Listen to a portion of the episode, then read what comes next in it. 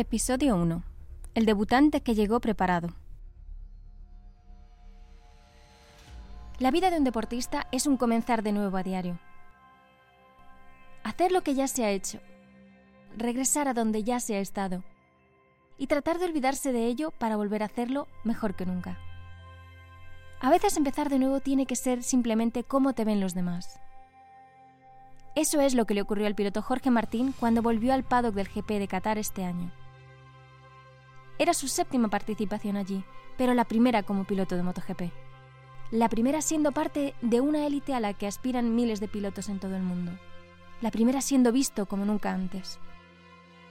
Cuando llegas a un paddock siendo piloto de MotoGP todo cambia. Desde el momento en el que te subes al avión, que ya viajas en business, por ejemplo, que es una tontería, pero, pero ya puedes ir más cómodo, puedes ir eh, tumbado en el avión y, sobre todo llegar descansado, desde ese momento ya te sientes diferente, ¿no?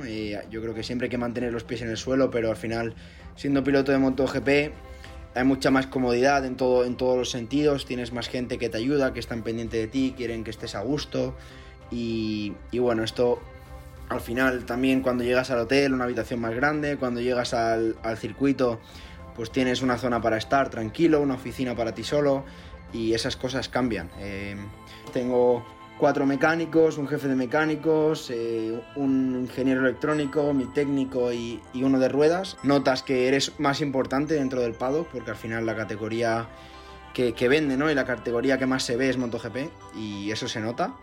A nivel deportivo, el, el llevar una MotoGP, la primera vez que me subí en mi debut en los test, fue una cosa bestial, fue una cosa que recordaré para siempre el tener que agarrarme tan fuerte en la recta, las frenadas, el cambio, era todo, todo nuevo y, y, todo más grande, ¿no? Todo, todo mucho más evolucionado, la mejor tecnología del mundo del deporte está aquí en MotoGP. Y, y, bueno, fue, fue bestial. Y me gusta estar en MotoGP, al final es el sueño de todos y el haber llegado con 23 años pues es, es increíble y, espero aprovecharlo y seguir trabajando a tope.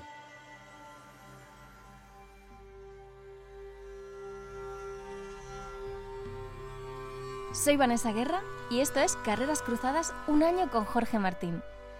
En esta segunda temporada de Carreras Cruzadas nos meteremos de lleno en la vida de uno de los pilotos más talentosos de MotoGP en una temporada clave.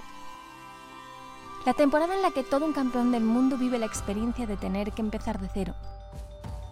La vida de un rookie en la máxima categoría del motociclismo. Jorge nos desvelará en primera persona cómo vive esta experiencia los retos, los éxitos, los momentos duros, los cambios que supone convertirse en uno de los elegidos. Uno de los únicos 22 pilotos capaces de competir a ese nivel.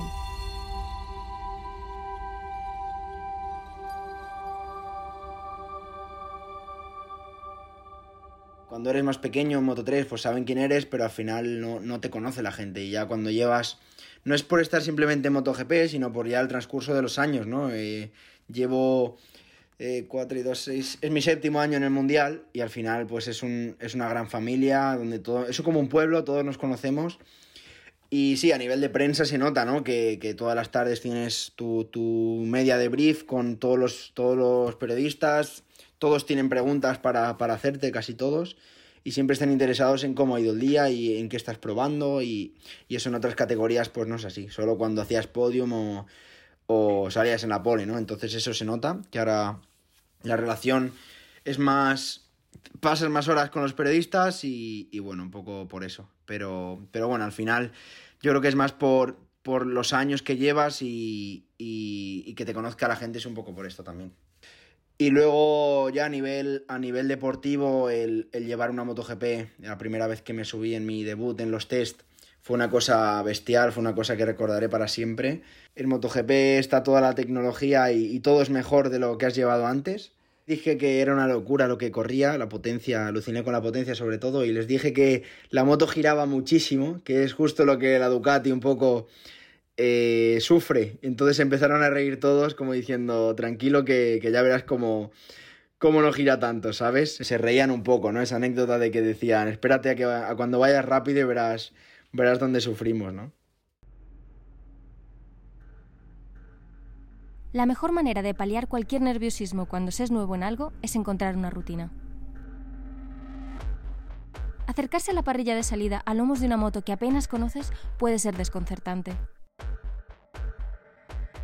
Es necesario despejar la mente y encontrar una rutina que palíe el nerviosismo y te permita dar el 100%. Eso fue lo que hizo Jorge la primera vez que detuvo su Ducati en la recta de meta de Qatar. Concentrarse en el protocolo y cuando se apagó el semáforo, acelerar para protagonizar una salida memorable.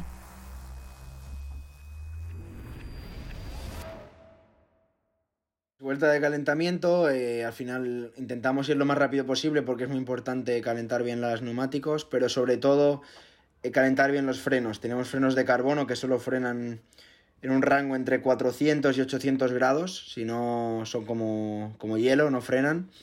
Y es muy importante cuando llego a parrilla calentar bien los frenos, eh, pego tres acelerones, freno fuerte para calentar esos frenos, porque luego estás unos 30 segundos parado en la posición de parrilla hasta que nos colocamos todos.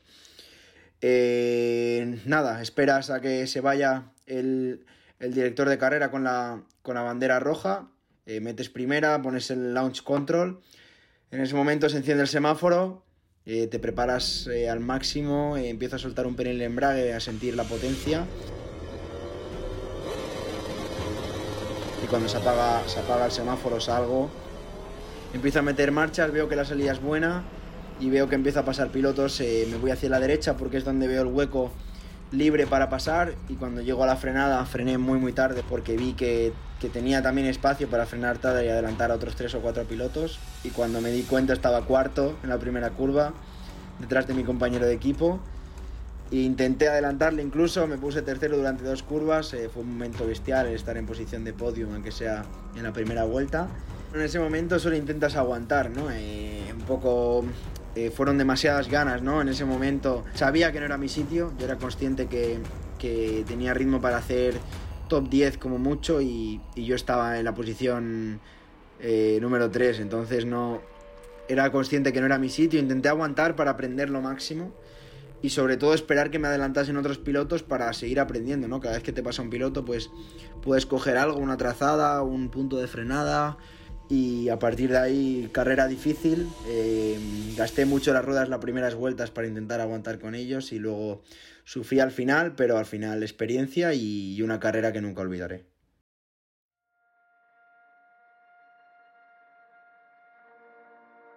No se dan dos vueltas iguales el mismo circuito. Una ráfaga de viento, un ligero cambio de la temperatura de la pista, la degradación de los neumáticos, los rivales, todo conspira para que cada nuevo giro sea diferente y, en cierto modo, impredecible. Algo de esto tuvo para Jorge la segunda carrera en Qatar. Una vuelta nueva en la que empezara a mostrar una velocidad capaz de compararse a la de cualquiera. Cuando miré la torre de control que estaban todos los números, vi como mi número, el 89, se ponía primero y ahí es de verdad cuando te das cuenta de la pole.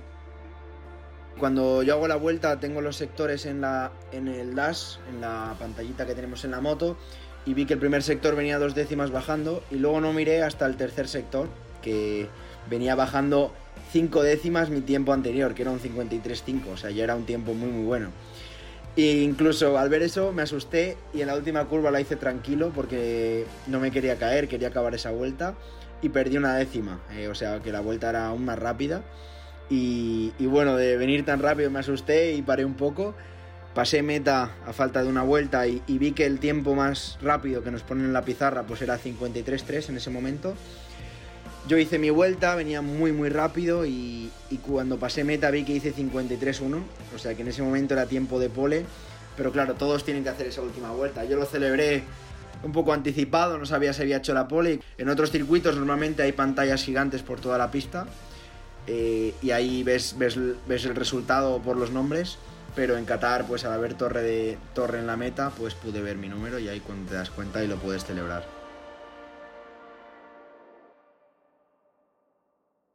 Lo que más cambió fue mi estilo, ¿no? Porque había muchos puntos donde todavía tenía que mejorar y me lo estudié durante los días de descanso y en cuanto llegué al FP1 ya di ese paso que, de pasar a estar en el top 12, top 13, pues pasé a estar en el top 5 todos los entrenos, ¿no? Y ya cuando tú vas rápido, creas esa confianza, cuando tu entorno te ve competitivo, pues también se crecen, ¿no? Y, y ven que lo puedes hacer muy bien.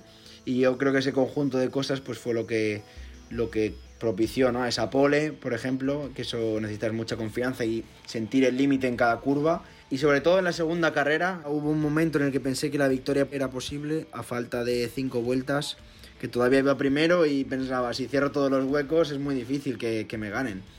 Eh, al final estuve mucha carrera liderando, pensaba como en la primera carrera, ¿no? Decía, eh, a ver cuándo me pasan y, y, puedo aprender de ellos, ¿no? Mi objetivo no era ganar, ni mucho menos. Mi objetivo era hacer primero seis, primero siete. Pero claro, a falta de cinco, pues ya pensé en la victoria y en el podium. Y, bueno, cuando me pasó eh, Fabio, vi que tenía mucha más velocidad. Intenté aguantarle el máximo para, para aguantar ese podium, ¿no? Al menos.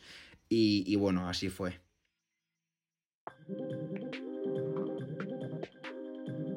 Los pilotos tienen una vista única de sus carreras, pero ¿acaso se imaginan cómo se vive desde fuera?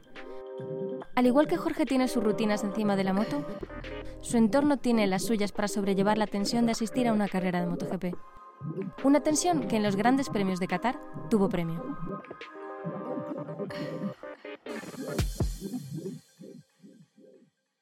Sí, es una carrera que me ha ido mal, intento cerrar el ciclo y pensar ya en lo siguiente, pero si me va bien me gusta recordarlo y me intereso mucho por los comentarios de mi padre, los comentarios de mi novia, porque al final yo siempre estoy en la pista y, me gustaría saber cómo lo viven y, sé que lo pasan mal, sé que mi padre no habla durante las carreras, eh, piensa sus cosas pero no le gusta hablar.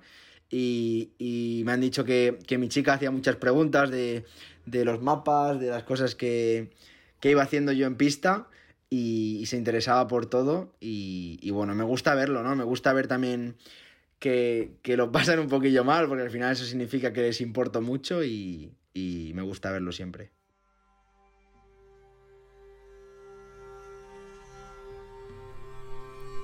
Jorge Martín ha tenido un prometedor inicio de temporada. Un debut donde dejó destellos y realidades, donde comenzó a establecer su nombre como el de un futuro aspirante. Pero las temporadas de MotoGP son muy largas y están llenas de imprevistos. En las próximas carreras Jorge deberá mostrar que la fortaleza mental y el ánimo competitivo son tan importantes como la propia velocidad sobre una moto.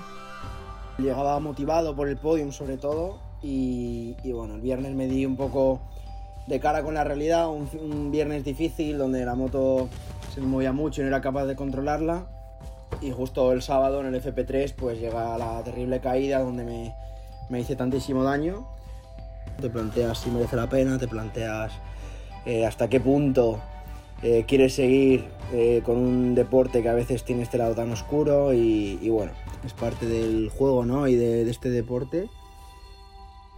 Suscríbete y descubre cómo se vive una temporada en la élite del motociclismo desde dentro. Carreras Cruzadas es una producción de Red Bull España.